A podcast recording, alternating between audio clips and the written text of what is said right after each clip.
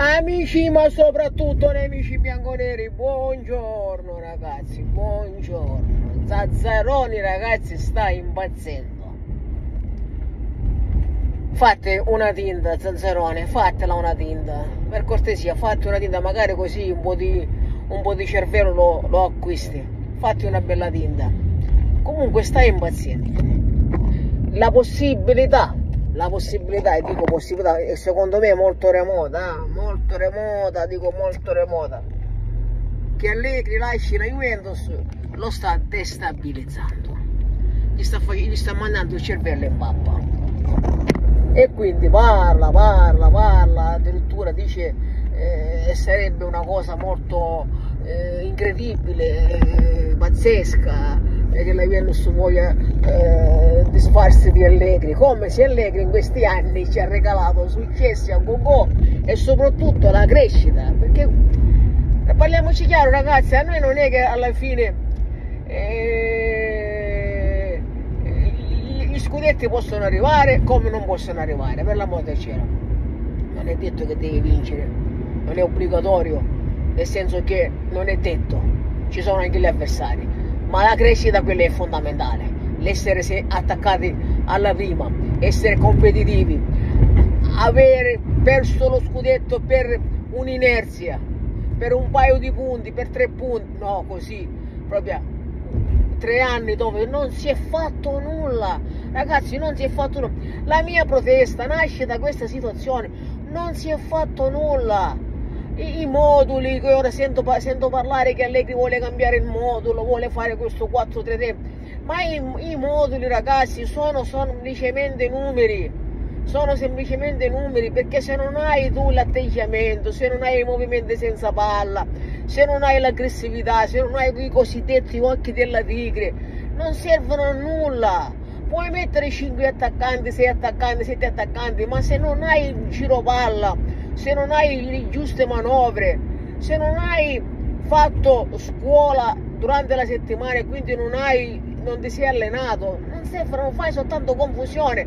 in siciliano si dice food e malavendita, fai confusione e senza, e senza vendere nulla. Capisci?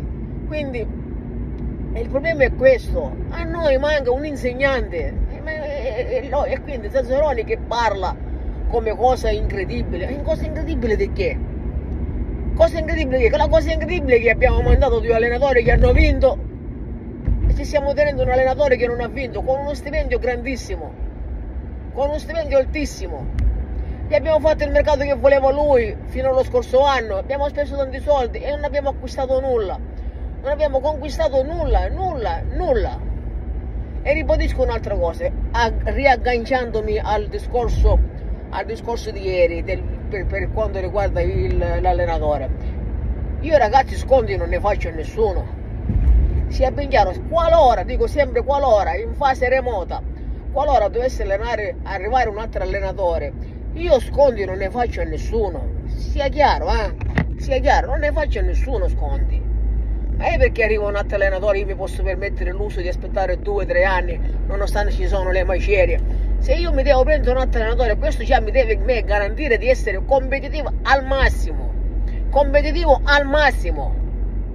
Perché appunto siamo la Juventus. Le parole di Padovano che ho messo nella community, ragazzi, quelle sono, quelle sono leggi. Quello è legge. Alla Juventus devi puntare per vincere. Ribadisco, poi ci riesci non ci riesci, fa parte dello sport. Ma devi puntare per vincere non è possibile parlare, parlare sempre di terzo posto, quarto posto, qualificazione Champions. Ha ragione Padovano. Entra nella mente dei giocatori che poi alla fine mollano. E alla fine dice la società, l'allenatore ci dice sempre questo, quindi non c'è bisogno che facciamo quel passetto in più, che, ci, che quel giocatore che io perché ci devo mettere la gamba per andare a recuperare una palla, visto e considerato che abbiamo 10 punti dalla, da, da, da, dalla quinta. Perché devo fare questo, questo sacrificio? Lo capite dove voglio arrivare. Tenere il giocatore sulla corda ma guardare l'obiettivo avanti è fondamentale è fondamentale. Ma queste sono veramente cose banali non è che sono cose che ci vuole un arco di scienza, un'arca di scienza per capire sono cose banali. Soltanto lui stravolge la banalità. Soltanto lui. Quindi, caro Zazzerone, vatti a fare una passeggiata, soprattutto vatti a fare una tinta, così ti, ti riprendi un po' di cervello che hai lasciato strada, strada facendo, come, come, come, tu, come te, tutti gli altri allegriani. Ragazzi, un abbraccio qui da Siracusa, sempre operativi, ma si ci incazzati fino alla fine Allegria 8.